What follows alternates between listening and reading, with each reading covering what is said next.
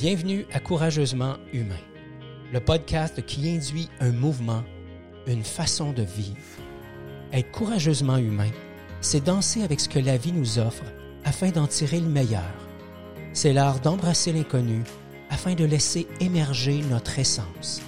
Si vous souhaitez vous délester de tous vos masques, de toutes ces armures, et ainsi vivre en harmonie avec vos propres couleurs, vous aimerez ce podcast dans lequel nous aurons, vous et moi, une conversation authentique et bienveillante. Apprendre à être courageusement humain, ça commence maintenant. Bonjour et bienvenue au 15e épisode du podcast Courageusement humain. Mon nom est Ghislain Lévesque et je suis l'initiateur du mouvement en question. Merci d'être là, merci de prendre le temps. Merci de nous partager vos pistes de solutions, vos pistes d'amélioration, les suggestions.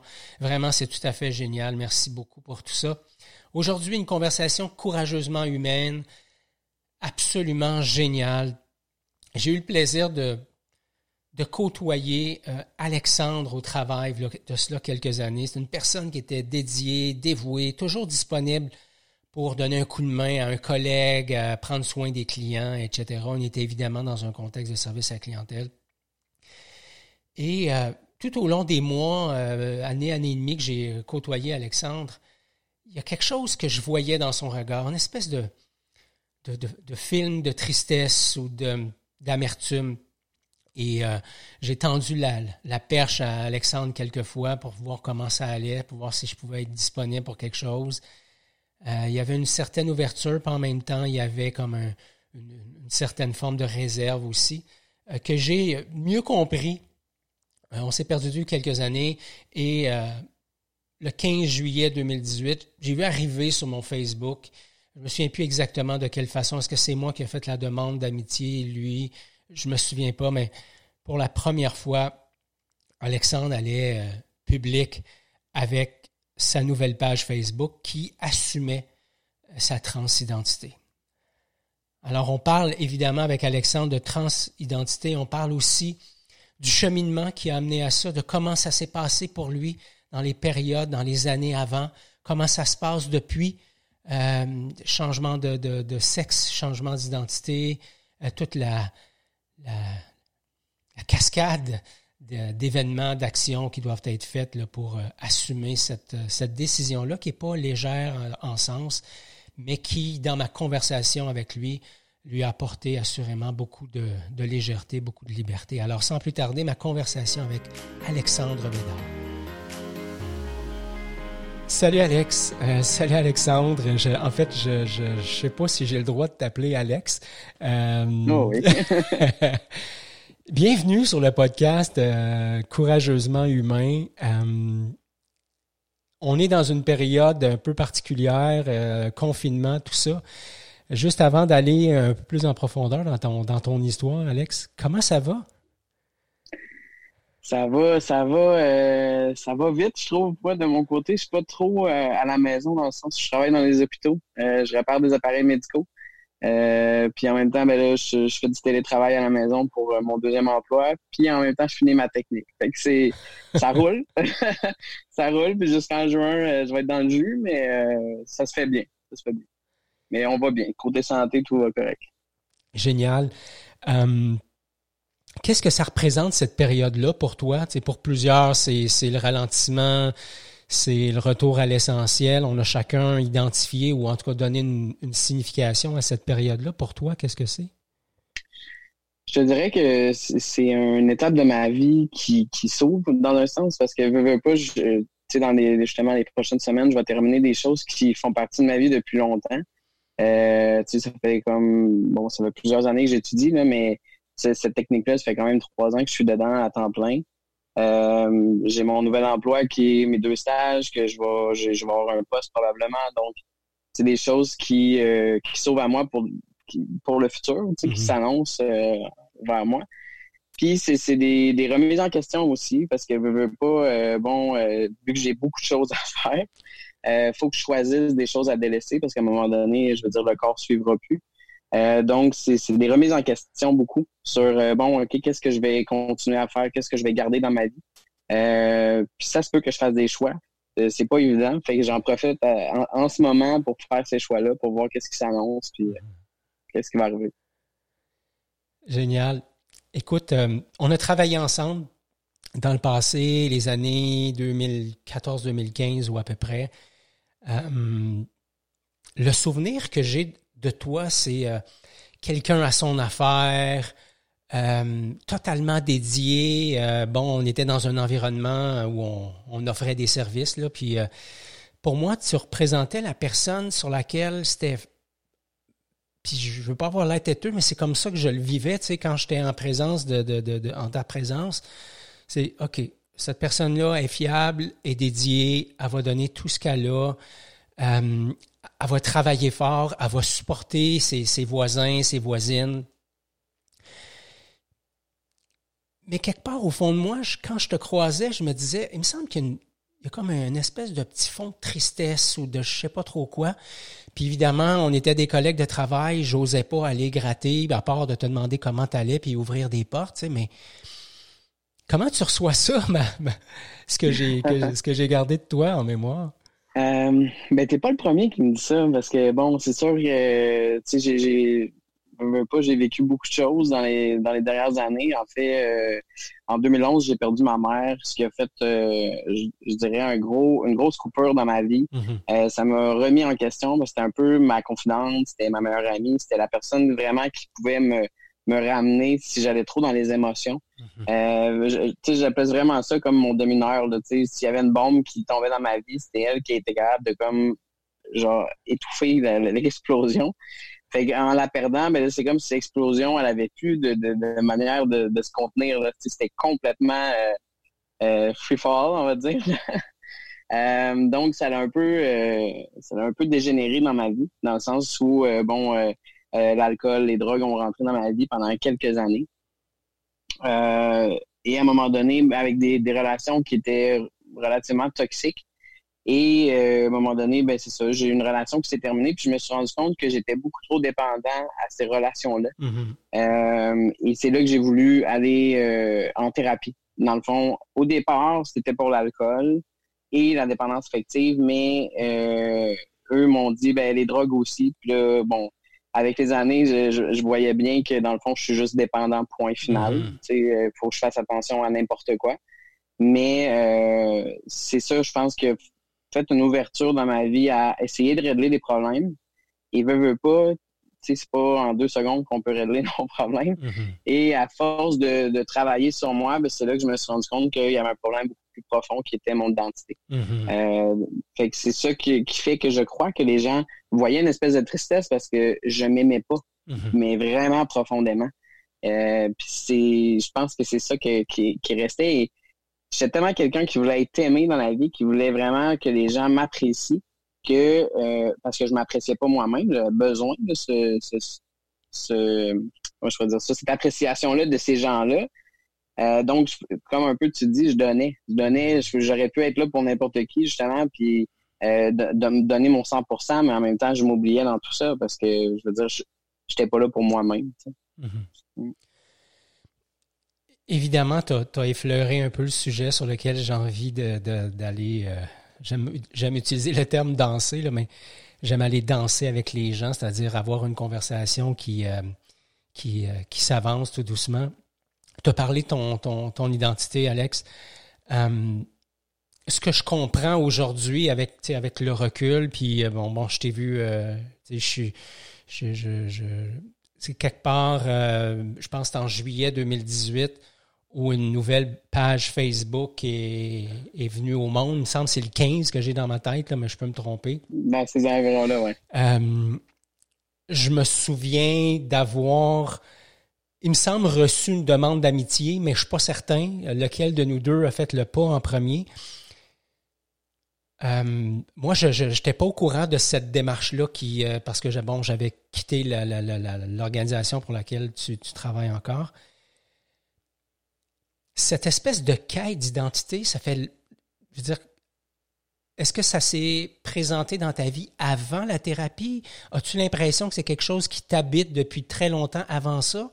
Ou c'est ce que tu as découvert en cours de route? je dirais qu'au départ, là, justement, je voulais tellement que les gens m'apprécient que euh, toute ma vie, un peu, les gens me disaient Ah, t'es une femme, bon, faut que tu sois une femme, puis il faut que tu respires la féminité. Fait que, j'ai essayé d'être cette mm-hmm. femme-là. Je l'ai essayé parce que les gens voulaient que je, que je, que je la sois. Mm-hmm. Euh, ce qui est arrivé, je crois, puis, sais, je veux dire, dans mes plus vieux souvenirs, euh, même à l'âge de 6 ans, moi, je voulais être un gars, dans le sens où euh, je préférais tout ce qui était gars. Je voulais m'habiller en gars. J'aurais aimé ça, être un gars. Puis, dans ma tête, ça se pouvait pas parce que, mhm. bon, euh, dans ces années-là, c'était pas connu encore vraiment la transidentité. Donc, c'est pas quelque chose que les gens auraient pu me dire, ah oui, mais tu sais, probablement que c'est ça qui t'arrive. Fait que je l'ai comme un peu, euh, bon, je dirais, envoyé bien profond. Mhm. j'ai touché à pu.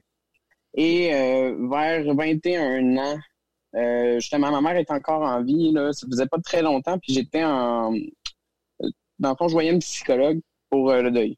Euh, on savait que ma mère allait décéder, donc c'était pour moi un, cheminement à faire. Puis mhm. j'avais besoin de ça. Donc, je voyais une psychologue et je lui ai posé la question. Je lui ai demandé est-ce que ça se peut que certains matins, je me réveille et je me sente comme un gars? Bon, dans ce temps-là, les termes n'étaient pas là. Donc, elle, elle m'a parlé plus de bispiritualité, qui est plus au niveau des communautés autochtones, donc qui n'est pas vraiment référence à, ce que moi je suis. Mais sur le coup, ça a mis un pansement là-dessus, puis je me suis dit, OK, peut-être que c'est ça. Mm-hmm. Je me suis informé, bon, ça parlait de deux âmes dans un corps, puis je me suis dit, peut-être que c'est ça, je vais laisser ça comme ça. Mais là, avec les années, c'est ça, en travaillant sur moi, je me suis rendu compte que j'arrivais pas à, apprécier mon physique, j'arrivais pas à apprécier la personne que j'étais et je me sentais pas bien. Mhm. Et plus les gens que je côtoyais, autant dans mes relations personnelles, euh, me laissaient être qui je voulais, mais ben, c'est là que j'avais des problèmes en bout parce que, je, veux dire, tout le monde voyait la personne que j'étais, puis moi, je me sentais un peu mieux. Fait que là, oh, je, remarquais que c'était peut-être ça, c'était peut-être mon genre qui posait problème.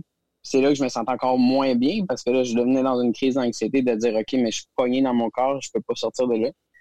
Euh, puis avec le temps, ben c'est ça. Sur, le coup, moi, je me disais, je peux pas aller dans ce cheminement-là. Je veux dire, j'étais rendu à, dans la vingtaine, puis je me disais, ça fait bien trop longtemps que je vis pour arriver puis dire à toute ma famille, tous mes amis, ben voilà, je suis rendu un gars, puis mhm. faites avec. Mhm. fait que j'ai été longtemps à, être dans le déni, de ne pas vouloir embarquer dans tout ça parce que aussi c'est un bon, c'est un gros processus physique. Et euh, avec le temps, avec les années, je me rendais bien compte que j'arriverais jamais à être bien. Fait que je me suis dit, est-ce que je veux vraiment attendre? Le, plus difficile, c'était vraiment ma famille. Fait que mon père, mon frère, surtout mon père. Puis j'avais peur euh, de sa réaction. J'avais j'avais un peu le, sentiment de dire ben, je vais attendre que mon père soit plus là. Mm-hmm. Euh, puis j'ai un ami qui m'avait dit ben tu peux pas attendre parce que tu sais si t'es rendu à 50 ans, rendu là, tu vas avoir perdu 50 ans de ta vie. Puis c'est ça qui m'a fait réfléchir, puis je me suis dit OK non, je peux pas faire ça je, je vais vivre ma vie pleinement, être à moi, puis je verrai vers où ça me mène. Fait que j'ai posé des questions, je suis allé chercher des informations. Puis je te dirais peut-être un mois après euh, mon coming out, euh, pas mal toute ma famille le savait, mes amis le savaient. Euh, j'étais avec mon père. On écoutait des vidéos d'enfants de, moi puis mon frère, parce qu'on allait le visiter euh, à Vancouver. Puis il allait avoir des enfants éventuellement quelques mois plus tard. Donc, on, écoutait ça et à un moment donné, on m'entend clairement dire à trois ans et demi, je suis un gars, moi, je suis un gars. Puis là, j'ai fait, OK, ça vient pas de n'importe où, mm-hmm. c'est vraiment ça, puis c'est vraiment là depuis toujours. C'est juste que c'est le temps que ça m'a pris de l'assimiler puis de, l'accepter plutôt. Mm-hmm. Quand tu regardes cette période-là en arrière où tu as, vécu comme, comme, comme une femme jusqu'au moment où tu as, choisi d'assumer cette identité-là, quel regard tu, poses là-dessus? Euh, as-tu l'impression, puis je ne veux pas mettre des mots dans ta bouche, mais as-tu l'impression que tu as, perdu du temps? As-tu l'impression que tu as juste cheminé? Comment, quel genre de regard tu mets sur cette période-là de ta vie?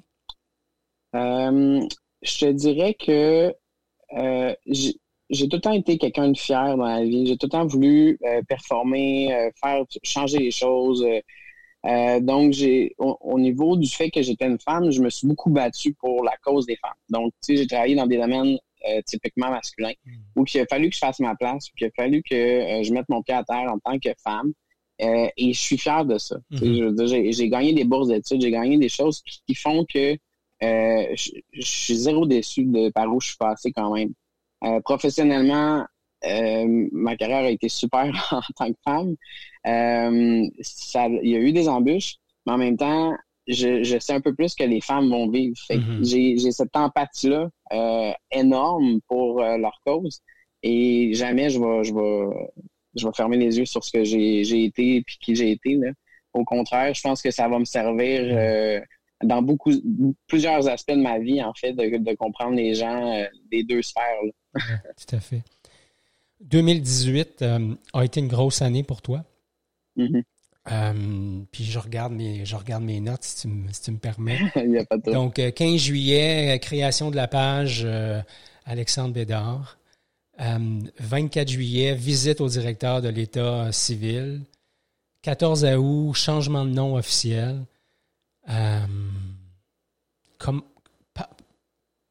explique-nous, c'est comment comment on vit ça moi, c'est pas là pour moi. Tu j'ai cette ouverture-là dans jaser avec toi, mais je sais très bien dans mon fort intérieur que c'est pas un processus que je vais vivre dans ma vie.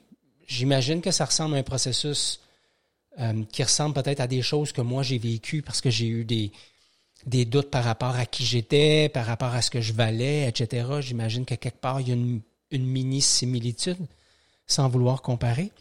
C'est quoi le processus dans lequel tu te retrouves? Parce que là,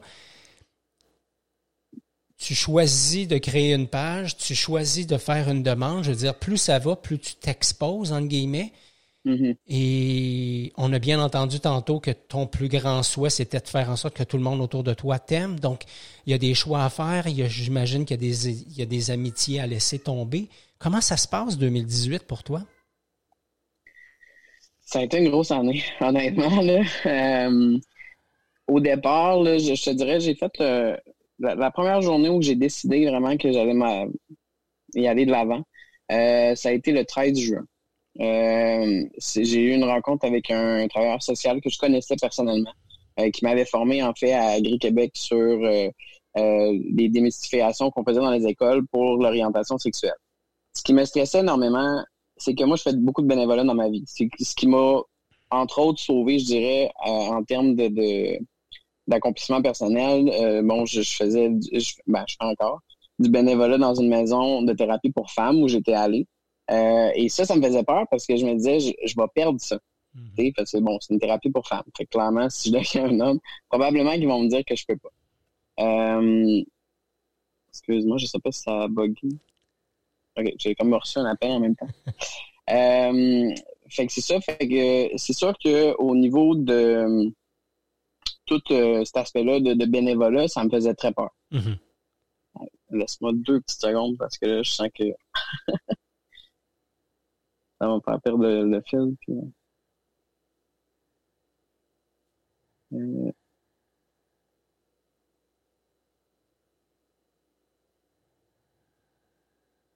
OK.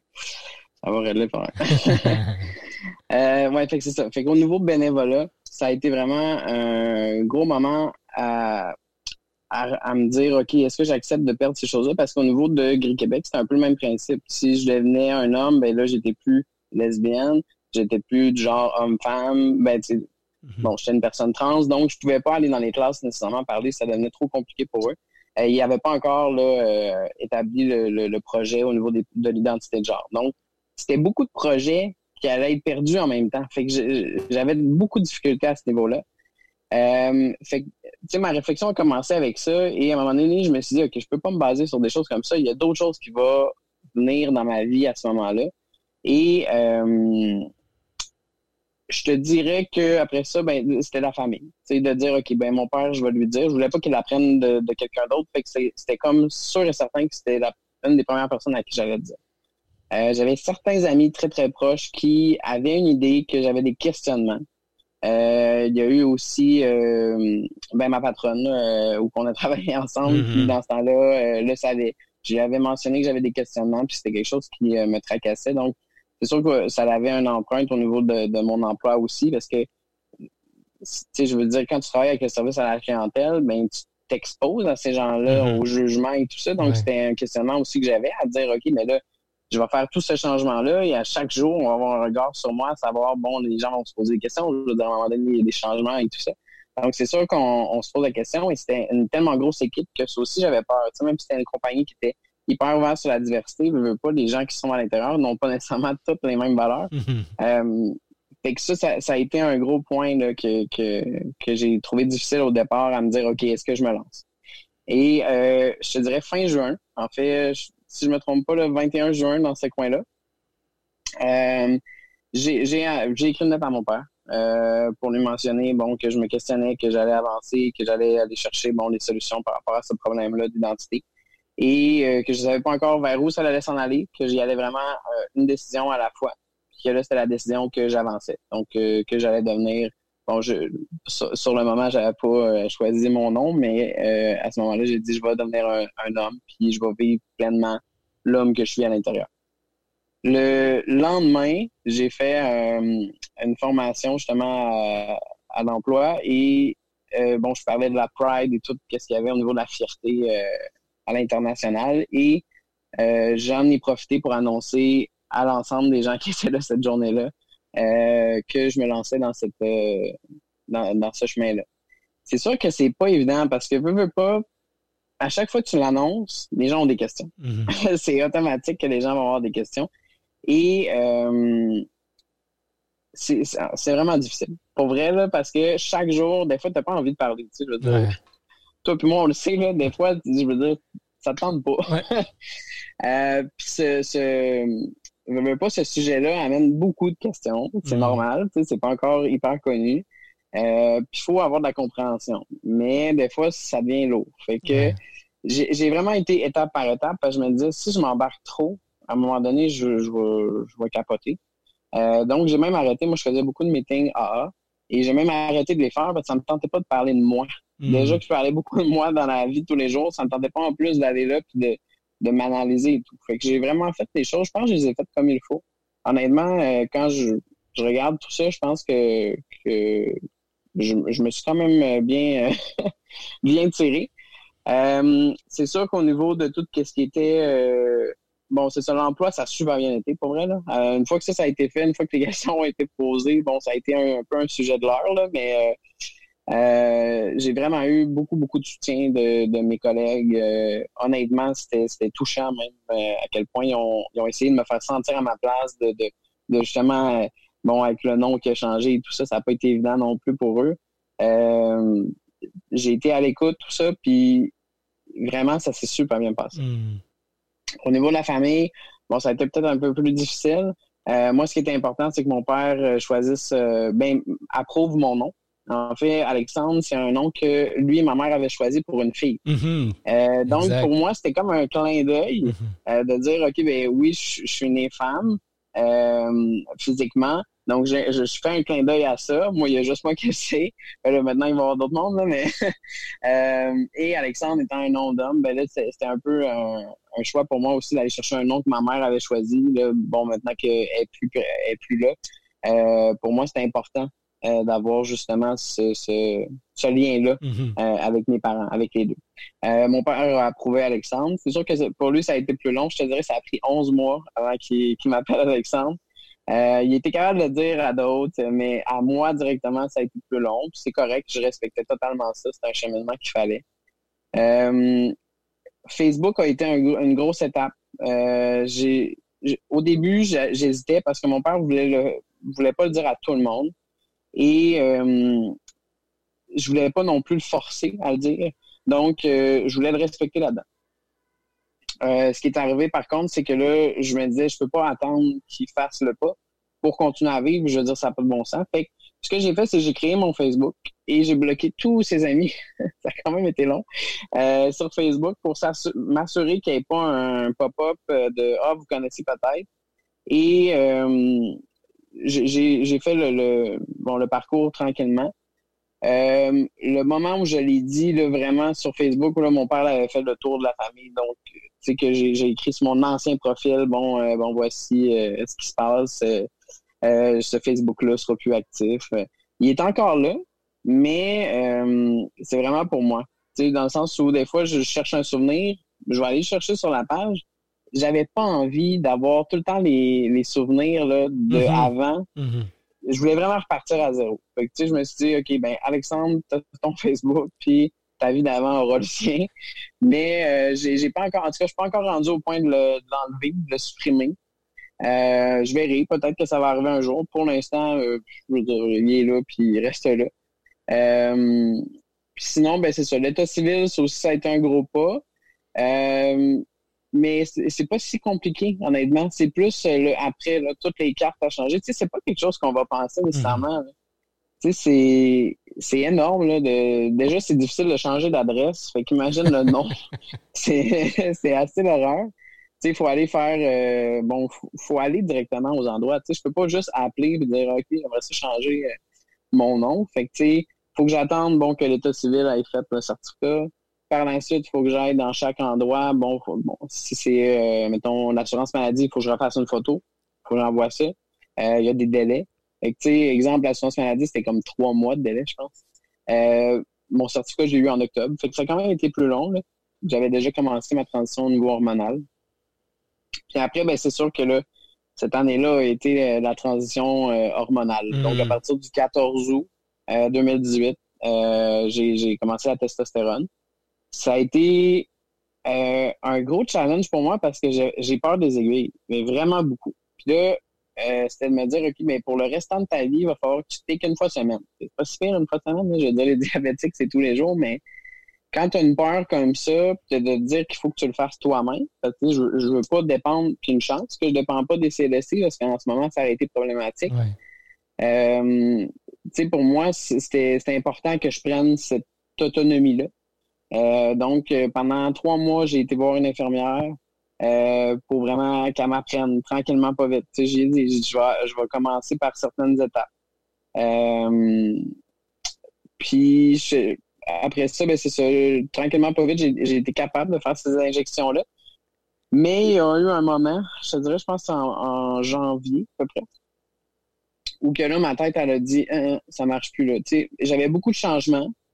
Euh, j'ai été vraiment chanceux, là. Pour vrai, mes changements ont été énormément vite, Après un mois, j'avais un, petit peu de barbe. Fait euh, je te dirais qu'au quatrième mois de testostérone, les gens m'appelaient déjà monsieur, j'avais plus de madame. Euh, fait que ça, ça a été ça a été difficile pour moi de m'adapter rapidement. Parce que je veux pas, c'est des changements. Je veux dire, toute ma vie, j'ai dit elle, toute ma vie, j'ai vécu en tant que femme. Fait que, ça a tout été des choses à, à changer. Tu sais, veux, veux pas, on y pense pas, mais euh, bon, les hommes, donnent la main aux hommes, ils donnent pas des becs. Tu sais, une femme, ça donne juste des becs. C'est tous des, des, aspects de la société qu'on pense pas nécessairement.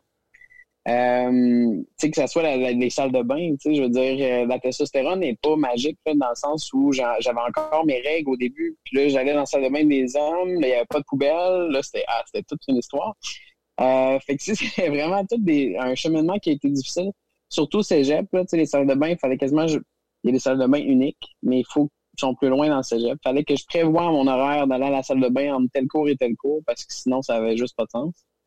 Euh, mes profs ont été très, très, très à l'écoute. Euh, contrairement au DEP, que j'avais été faire un DEP en électricité où que c'était difficile pour eux de dire madame. Mm ils disaient tout le temps messieurs, puis je passais dans le batch. Euh, autant que au cégep, c'est super, super l'ouverture au niveau des femmes. Fait que, dès qu'il y a une femme dans le cours, les profs sont mindés tout de suite à dire messieurs, madame.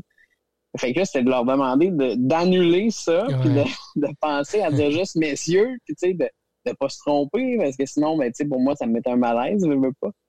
Euh, les gens ont vraiment été vraiment à l'écoute pour vrai. Euh, une chance, parce que j'aurais trouvé ça plus difficile, je crois. Euh, c'est ça, au niveau de, des injections, à un moment donné, ma tête, elle voulait plus là. Il y avait trop de changements. Il y avait plus assez de gains par rapport à ce que parce que le, challenge de me piquer à, à, à c'était, c'était l'horreur. J'étais rendu à, à, me piquer dans le noir avec des lunettes fumées pour être sûr de ne pas voir les euh, prendre deux heures pour me piquer, c'était long, c'était, c'était, c'était difficile. Puis à un moment donné, ben, c'est revenu normal, mais ça a pris euh, au moins deux, trois mois là, euh, avant que ça revienne normal. Ça aussi, c'était un challenge. Puis là, plus tu as des changements, tu sais, tu veux pas la voix a changé, bon, la barbe a apparu. Euh, ben là, plus je me sentais mal avec euh, mes seins, puis là, ben l'opération se fait pas en deux secondes. Exact. J'ai fait, euh, j'ai fait ma demande dans les mêmes dates que l'État civil. Donc, de mémoire, c'est ça, dans le mois de juillet environ. J'ai eu mon préopératoire en octobre 2018 et j'ai eu mon opération en octobre 2019. Fait que ça, ça a pris quasiment, je pense que c'était 14 mois que j'avais calculé en tout. Là. Mm-hmm c'est long parce que, tu sais, veux, veux pas, quand tu as une dysphorie, ce que tu as dans la tête, c'est de dire, OK, les gens voient ça. Puis même si les gens voyaient, voyaient un homme quand ils me voyaient, ben moi, dans ma tête, la seule chose que je me disais, c'est ils s'en rendent compte, j'ai des seins. Puis même si je portais des vestes compressives, j'avais vraiment l'impression que tout le monde voyait ça. Mm-hmm. Puis ça, c'était très difficile au niveau de, l'énergie, de, de, vivre ça chaque jour. Puis même au travail, j'ai trouvé ça difficile parce que dès que j'avais une interaction avec un client, la seule chose qui me trottait en tête, c'est est-ce qu'il s'en rend compte? Puis je voulais pas vivre ça, mais j'avais l'impression d'être un peu un imposteur, mais c'est mm-hmm. pas ça. J'étais moi, sauf que j'avais peur que quelqu'un me pointe du doigt et dise Hey non, c'est pas vrai, sais. Même si moi je me sentais très bien dans ça, ben j'avais peur de me faire démasquer, on va mm-hmm. dire. Euh, la première année a été plus difficile. Après ça, la deuxième année, ben tu sais, là, je, bon, je suis encore dedans. Euh, j'ai eu l'opération en octobre, justement. Ça n'a pas été facile, ça non plus. Ça a été un gros, euh, un gros point dans ma vie. Euh, durant mes études, j'ai manqué euh, la mi-session. Il a fallu que je fasse ma mi-session en même temps que ma fin de session. Bon, c'est au moins deux, deux mois d'arrêt. J'ai eu deux mois d'arrêt de travail. J'ai fait de l'école quand même. Euh, je pouvais rien soulever, je pourrais, je pouvais rien faire, je pouvais pas lever mes bras. c'était, c'était éprouvant, mais en même temps, c'était c'était le fun. Mhm. Parce que, tu sais, là, j'étais vraiment moi, là. Tu sais, je, me voyais dans le miroir, là, puis c'était, c'était une découverte totale, Tu sais, je me disais, OK, c'était vraiment ça. Tu sais, c'est là que tu te rends compte si oui ou non, ça passe ou ça casse. Tu sais, Même avec la barbe, même avec tout, on dirait que l'étape de l'opération au niveau euh, de la mastectomie, ça a été vraiment ça qui a fait, OK, je suis à la bonne place. C'est vraiment ça que je voulais. Ouais. D'ailleurs, j'ai vu à un moment donné passer, euh, je me souviens pas si c'était un texte, mais je pense que c'était une vidéo où tu disais je porte un t-shirt pour la première fois ou quelque chose comme ça, là, puis c'est après la mastectomie, puis évidemment, je comprenais que d'enfiler le t-shirt, c'était pas rien euh, avec tout ça, mais comment ça se passe dans, dans, dans, dans, à l'intérieur de toi quand tu dis je peux arrêter de masquer des choses, puis là, je peux, je peux, je peux mettre des vêtements ajustés, il n'y a pas de problème je, je, je, me sens ce que je, ce que je projette, ce que je suis maintenant? Euh, l'étape du t-shirt, là, ça a vraiment. Parce que, dans le fond, quand je me suis fait opérer, j'ai eu des drains. Euh, ce qui a fait que le lendemain, ils m'ont enlevé mes drains. Donc, ils ont enlevé mon bandage. Normalement, quelqu'un qui se fait faire la mastectomie prend au moins quatre jours avant de voir le résultat. Moi, je l'ai vu le lendemain. Euh, sur le coup, j'ai trouvé ça rough, parce que c'est pas super cute. Mais quand je me. Parce que là, elle a enlevé toutes mes affaires couchées, puis quand je me suis assis, puis que je me suis regardé dans le miroir, moi, ça faisait facilement six mois que je m'entraînais. En vision de dire OK, ben quand ils vont m'opérer, je veux vraiment que j'aille des pectoraux qui soient capables de placer toutes les affaires à bonne place, puis que ça aille du sens. Euh, mais j'avais tellement une forte poitrine que je, je, voyais même pas euh, ce que je mm. faisais comme travail. Puis quand je, me suis assis, j'ai vu mes pecs, puis là, j'ai fait OK, OK, attends, là, c'est. Euh, quand je suis quand je suis assis, je vois pas la cicatrice. Fait que tu sais, ça, ça m'a rassuré. Mais je veux pas, tu sais, il y a une cicatrice. Tu sais, euh, même quand je me regarde dans le miroir maintenant, j'ai une vision d'avant quand même un peu au niveau vraiment du chest. Parce que je veux pas, tu sais, bon, ça prend quand même du temps avant que la cicatrice pâlisse, que vraiment, puis tu sais, je commence à peine à avoir du poil sur le chest. Fait qu'éventuellement, je vais, je vais, ça va changer un peu comme ma face maintenant je, te dirais que je regarde des photos d'avant, j'ai l'impression que c'est quelqu'un d'autre. Mm-hmm. Euh, j'aurais jamais pensé vivre ça. Je me regarde dans le miroir, je vois plus la personne d'avant, je vois vraiment Alexandre. Ça aussi, j'ai eu peur longtemps, parce qu'il y en a qui me disaient Ah non, tu vas voir, tu vas toujours voir des expressions faciales qui vont te rappeler le avant. Euh, puis non, j'ai tellement changé au niveau facial que je, ne vois plus le avant. Mm-hmm. ça, ça, m'a vraiment fait du bien. Au niveau euh, du t-shirt, c'est ça que c'est quand je l'ai mis, sais, je veux dire, j'avais tellement de linge dans, dans, ma vie où que je me disais, ah, tu sais, ça me fait bien, mais me semble ça me ferait mieux pas rien. Puis euh, je me rappelle, il y avait un t-shirt que je portais. Je l'avais acheté, mais je le portais jamais parce que justement, il était trop tight. Puis je veux dire, ça paraissait bien trop que j'avais des seins. Fait que j'avais comme arrêté de le mettre. Puis cette journée-là, -là, j'étais quand même en forme.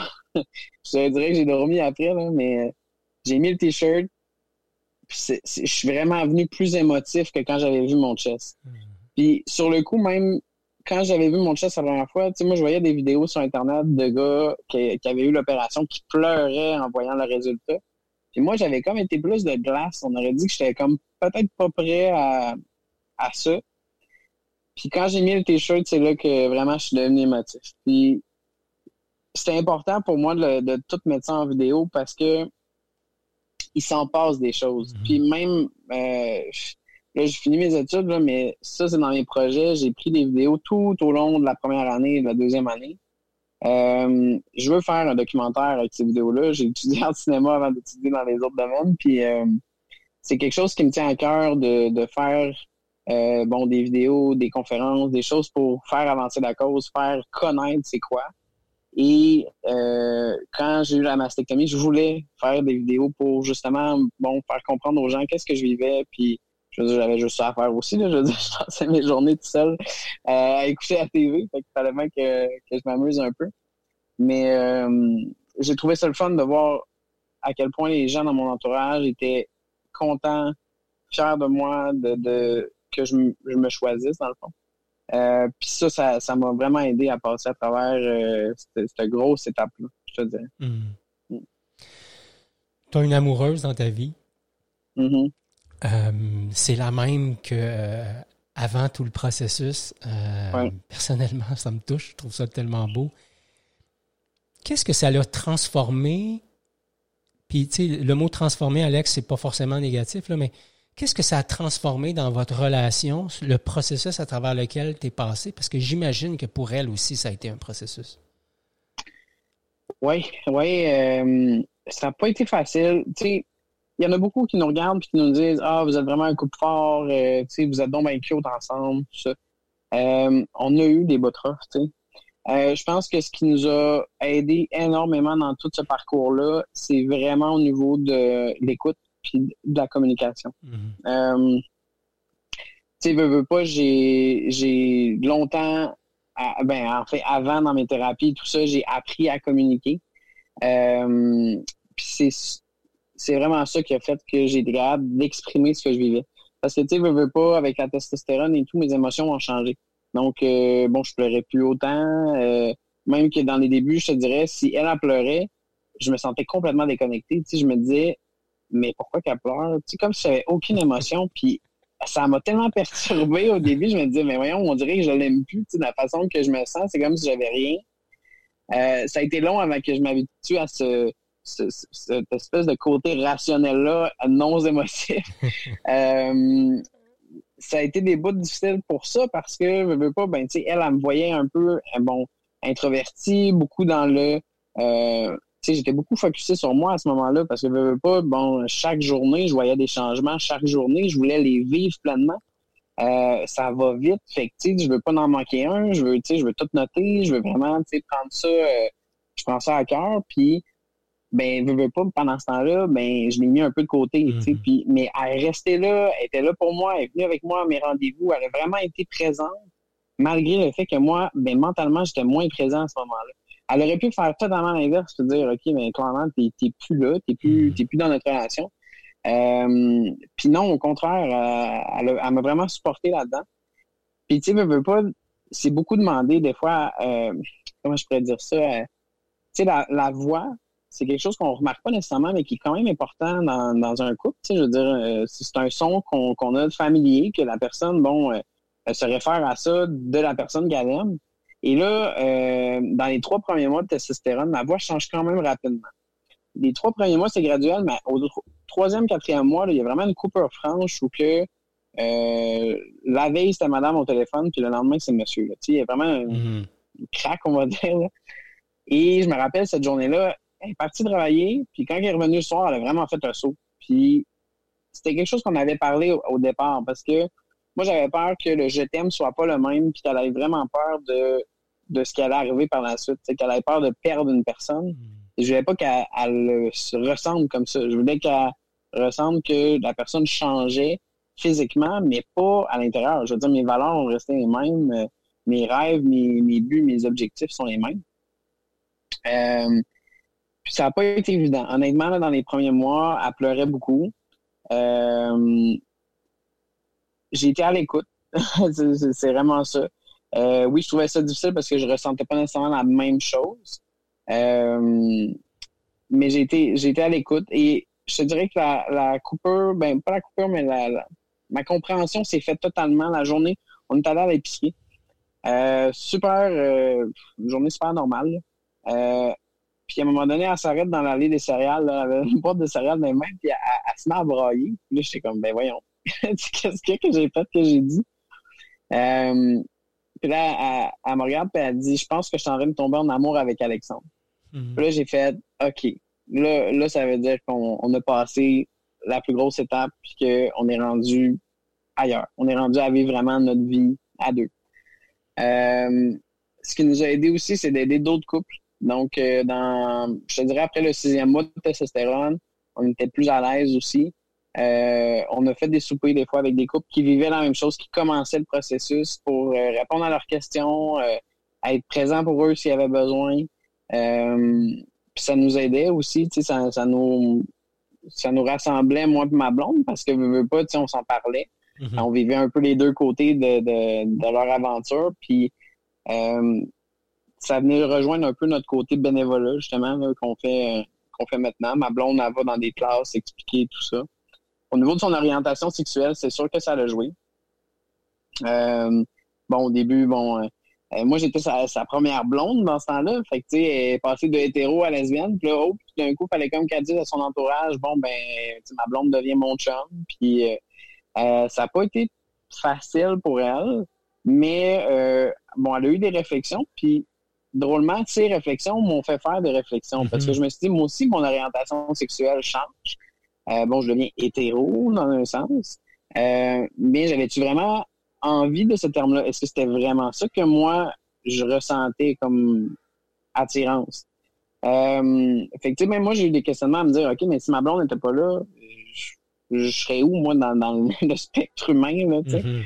Euh, puis c'est là que je me suis rendu compte, tu sais, veux pas en ayant des conversations avec elle, elle se dit pansexuelle, qui veut dire, bon, c'est aimer l'humain. En fait, là, c'est pas euh, pas être attiré par son genre nécessairement. Ça pourrait être un, homme, une femme, un homme trans, une femme trans. Euh, et à force d'avoir des discussions avec elle, mais ben, je me suis rendu compte que moi aussi, c'était ça. Tu sais, dans le fond, je suis en amour avec une personne. Je suis pas en amour avec son physique. Euh, puis, tu sais, je veux dire, c'est, je pense que c'est ça qui fait de la beauté de la chose, c'est qu'on est vraiment plus attentif à l'esprit, à ce que la personne vit, que à son physique. Puis c'est ce qui fait que je pense que notre relation se tient puis que ça a du sens. ah, génial. Génial. Ça m'a beaucoup touché quand tu as dit que euh, dans l'allée de l'épicerie, était en train de tomber en mm. amour avec Alexandre. Ça, ça me touche profondément. Ça me, ça me fait voir à quel point, quand la communication est là entre deux personnes, il y a moyen de dire comme. Euh, comme le monsieur Legault dirait de ce temps-là, à planir la courbe. Ouais. de faire en sorte que finalement, on puisse mettre des mots sur euh, des mots MOTS sur les mots MAUX et, échanger euh, avec le cœur bien ouvert. Dis-moi, mm. Alex, tout ce processus-là, qu'est-ce que tu as appris ou confirmé sur toi quand tu te regardes, quand tu regardes le cheminement que tu as eu? Euh, j'ai appris à, me connaître totalement. Euh, on dirait que avant de, faire cette décision-là, je n'osais pas aller au fond des choses. Je n'osais pas aller euh, en moi bien profond à savoir qu'est-ce que je voulais moi réellement, ce que je voulais dans ma vie réellement, puis qu'est-ce que j'aimais de moi. Euh, j'étais pas capable de me regarder. si je veux dire, je peux, si je peux pas me regarder, je peux pas évaluer qu'est-ce que je vaux, je peux pas non plus savoir ce que j'aime. Euh, quand j'ai pris la décision d'aller de l'avant, j'étais prêt à tout perdre. Que ce soit ma famille, mes amis, ma job, j'étais prêt à changer de ville, puis à recommencer au complet. juste pour être moi puis me choisir moi. Mm-hmm. ça a été un choix à 100% pour mon bonheur personnel.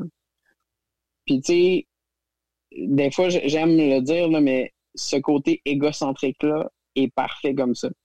Je veux dire, on a le droit d'être égocentrique dans la vie sur ces, sujets-là, puis ces, ces problèmes-là de vie. Et je crois que de, de s'aimer puis de faire en sorte de s'aimer, ben c'est ce qui fait que Colin, euh, je suis bien en ce moment. Sais. Ben, d'un début, là, quand mes, mes changements physiques euh, commençaient, à chaque jour que j'allais au CLSC, pour, ben, à chaque semaine que j'allais au CLSC pour faire mes, mes injections, je voyais mon reflet euh, dans la vitre, puis à chaque fois, je souriais. Puis je me disais, Colin, j'ai jamais souri en me regardant dans la vie, puis là, je le fais. Puis c'est là que j'ai fait, OK, dans le fond, là, ça veut tout dire. Ça veut tout dire. Je veux dire, mm-hmm. je suis heureux. Oui, oui, il y en a des choses qui vont mal dans la vie, des fois, comme en ce moment. C'est pas, pas 100% euh, parfait. Là.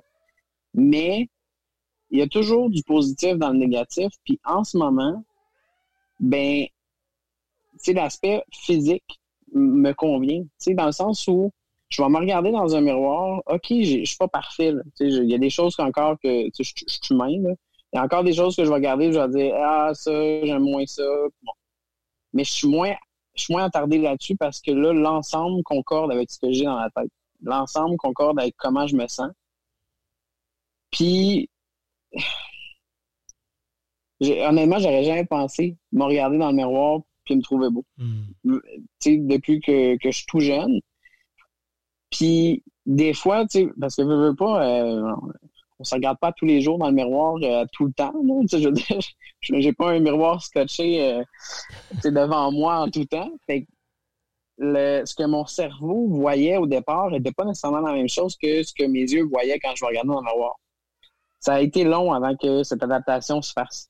Euh, fait plus je me regardais, mieux j'allais. Moins je me regardais, moins j'allais. Fait que ça, ça, ça a pas été facile, mais maintenant, je me sens bien. Tu sais, je sais que je suis bien, je sais de quoi j'ai l'air. Euh, je suis bien avec ça. Je, tu sais, j'aime tous les changements qu'il y a eu. Tu sais, ça aurait pu être l'inverse. Ça aurait pu que, bon, j'aime moins ma voix. Ça aurait pu, là, je veux dire, c'est tellement des choses euh, inconnues dans lesquelles je me suis embarqué. Euh, tu sais, même au niveau de la voix, moi, je chantais avant. Euh, j'ai eu peur, j'ai eu peur de ça parce que je me disais, OK, mais là, ma voix va changer, mais là, je vais être capable de chanter, je vais être capable de refaire ces passions-là que, que j'aimais. Puis, ben, Colin, ça, au contraire, ça me, ça me raccroche à ces passions-là. Tu sais, mm-hmm. j'ai même, juste au début du confinement, j'ai réécrit à une ancienne prof de chant que j'avais eue, puis j'ai dit, est-ce que tu donnes encore des cours? Si oui, j'aimerais ça revenir prendre des cours parce que là, ma voix, bon, elle se positionne différemment je la connais pas à 100% encore et j'aimerais ça voir qu'est-ce qu'elle a dans, dans le ventre.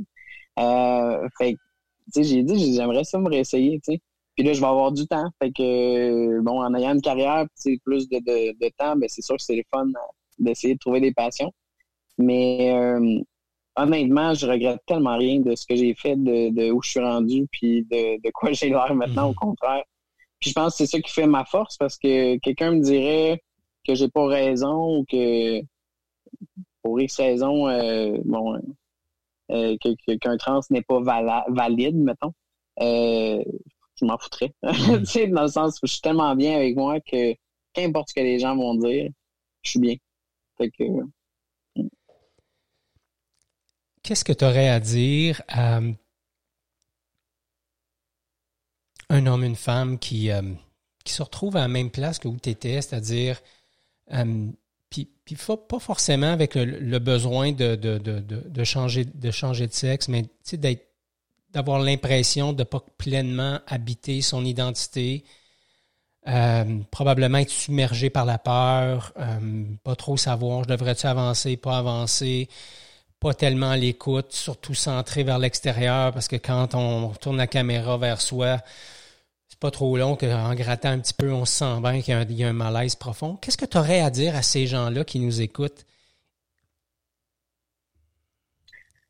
Je te dirais souvent, ça m'arrive de, le mentionner quand je vais voir des, femmes qui sont en thérapie ou qui bon, ils ont besoin de faire des changements dans leur vie. Euh, moi, je considère que ça on a besoin de travailler pour arriver à quelque chose. On a mhm. besoin de, se mettre en action. On peut pas juste attendre que ça change. Donc, je pense que l'important, c'est d'essayer de cerner c'est quoi le problème. Parce que veux, veux pas, des fois, c'est pas évident nécessairement. Il faut quand même se poser des questions. Euh, de pas avoir peur non plus de prendre le temps de le faire. C'est pas obligé que ça soit fait demain matin. Mhm. Euh, des fois, c'est juste de justement prendre deux, trois secondes de temps en temps, de dire Ah, OK, ça, ça me plaît pas. OK, mais pourquoi ça me plaît pas? Puis poser des bonnes questions.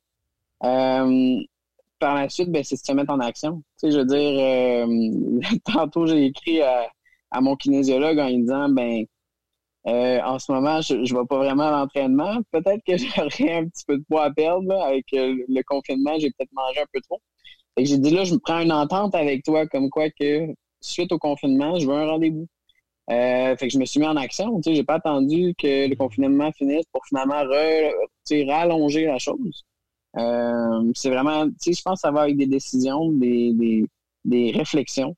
c'est ça que j'aime un peu de la vie suite à, ma thérapie, je me suis rendu compte qu'à chaque fois, j'essaie d'être mieux, j'essaie d'aller au-delà de, ce que je suis. Je, pense, je considère que personne n'est jamais parfait, il y a toujours quelque chose à arranger. Euh, tu vois, pendant le confinement, je me suis rendu compte que, oh, OK, j'avais encore un peu d'anxiété au niveau de au niveau social, au niveau euh, bon, justement, quand il y a des situations comme ça, euh, comment que je gère ça. Et mon anxiété est différente maintenant, donc il faut que je la gère différemment. Mmh en sachant, ben, je vais pouvoir travailler ça. je vais pouvoir essayer de trouver des, objectifs puis des, des, activités ou des choses pour aller de l'avant puis changer tout ça. Je pense que euh, il y, a, une de, mes amies qui me dit souvent euh, le, bonheur goûte bon. Puis l'autre expression que j'aime bien qu'elle me dise, euh, c'est faire les choses différemment. Tu sais, je veux dire, si quelque chose fonctionne pas, bien beau faire tout le temps la même affaire, mais on n'arrivera jamais à autre chose. ça, j'aime ça. Si je fais quelque chose et que ça marche pas, ben je vais essayer de m'accrocher à d'autres choses puis changer ce que je fais. Parce que clairement, c'est pas la bonne la bonne action si ça fonctionne pas. Mm-hmm. Euh, je pense que, que dans la vie, tout le monde devrait s'aimer. On est tous différents. Il n'y a pas personne qui est pareil. Puis je pense que la beauté de l'humain est vraiment dans sa personnalité. Euh, fait que, sincèrement, je pense que c'est vraiment juste de se donner une chance. j'aime bien ça. Puis, euh, il y a deux choses que je retiens de, de, de, l'échange qu'on a jusqu'à date, c'est que tu as dit c'est bien d'être égocentrique. Imagine tout le cheminement que tu as dû faire pour en arriver à dire ça, sachant que ce que tu faisais avant, c'était de vivre pour le regard de l'autre. C'est assez impressionnant. Et l'autre chose que je retiens, avec laquelle je, suis tellement d'accord, c'est prendre le temps de se poser les bonnes questions, parce que ça, ça va faire émerger les vraies réponses qui vont servir de source de motivation quand je vais être dans l'action. Tu mm-hmm. euh, tu savais pas quelles allaient être toutes les étapes que tu allais traverser pour en arriver à, aujourd'hui. Tu sais. Euh, des choses aussi euh, anodines auxquelles moi, j'ai même pas pensé quand j'ai préparé mon, ma, rencontre avec toi, tu sais. Mais j'ai jamais pensé, moi, que juste saluer quelqu'un euh, dans, le corps d'une femme, dans, dans, dans l'énergie de la femme, et saluer quelqu'un dans l'énergie de l'homme, dans le corps d'un homme, à quel point il y a des choses qui changent, la bise, serrer la main, faire un câlin, etc. Donc, tu n'étais pas au courant de tous ces éléments-là qui allaient devoir changer. Et euh, quelque part, c'était bien correct aussi. Tu, sais, tu les as rencontrés au fur et à mesure. Tu n'as pas, pas cherché toutes les poux, c'est ça que je comprends. Non. Alex, il y a une question que je pose tout le temps. Euh, peut-être qu'avec le temps, ça deviendra comme une, marque de commerce du podcast, mais j'aime poser la question. Qu'est-ce que ça veut dire pour toi être courageusement humain? être courageusement humain, pour moi, c'est vraiment de, de se mettre en action pour nous-mêmes, mhm. de, de se choisir totalement. Euh, L'important d'abord, c'est moi. Puis les autres vont être ensuite.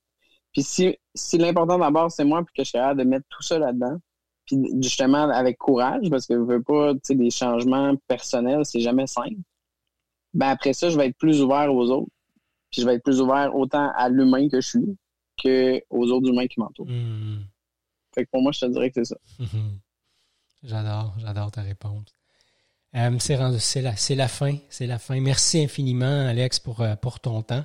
Si les gens qui nous écoutent avaient envie d'entrer en contact avec toi, c'est quoi la meilleure façon de le faire? Facebook. Facebook? Ouais, Génial. ouais. Euh, je suis sur Facebook, je suis sur Instagram. Euh, Alexandre, euh, mon son nom, je pense, c'est AlexBed188 sur Instagram. Puis là, ben, je m'amuse avec TikTok ces temps-ci. Super. Mm. Génial. Puis moi, je vais mettre ça, c'est ces façons de, de te rejoindre, je vais le mettre dans les notes du podcast. Donc, si jamais il y a des gens qui veulent aller sur le, site du podcast, vous aurez les liens vers euh, les accès à Alexandre. Alex, merci infiniment d'avoir euh, d'avoir ouvert ton cœur comme ça. Euh, écoute, j'ai été profondément touché à plusieurs reprises. C'est vrai que je suis en contact avec un homme aujourd'hui, puis j'ai, j'ai, j'ai- je te disais tantôt sais, que j'avais des, des souvenirs de la, de la femme que j'ai côtoyée. Il y a une chose qui est certaine pour moi, c'est que même si ton identité a changé, tes valeurs profondes pour moi sont demeurées les mêmes. Euh, beaucoup d'authenticité, beaucoup d'ouverture, beaucoup de vulnérabilité. Euh, même si j'ai senti beaucoup de, solidité dans nos échanges, j'ai entendu aussi toute la douceur, toute la bienveillance qui est là. Euh, merci, merci pour tout ça, merci pour l'échange. Merci d'avoir accepté euh, dans un horaire assez chargé de passer euh, cette période-là avec moi. Je suis profondément touché. Merci beaucoup. Ça fait plaisir, Justin. Merci. C'est tout pour l'épisode d'aujourd'hui. Merci beaucoup d'avoir été là. Si vous avez apprécié l'épisode, n'hésitez pas à la partager avec vos amis. Je vous invite à vous abonner, à laisser un commentaire. Ça nous aide à faire connaître l'émission. Et comme à l'habitude, je vous invite à être courageusement humaine. Ciao.